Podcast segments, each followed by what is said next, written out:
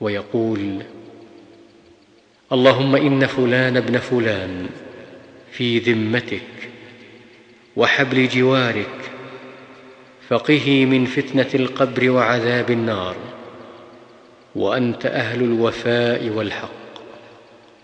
فاغفر له وارحمه إنك أنت الغفور الرحيم.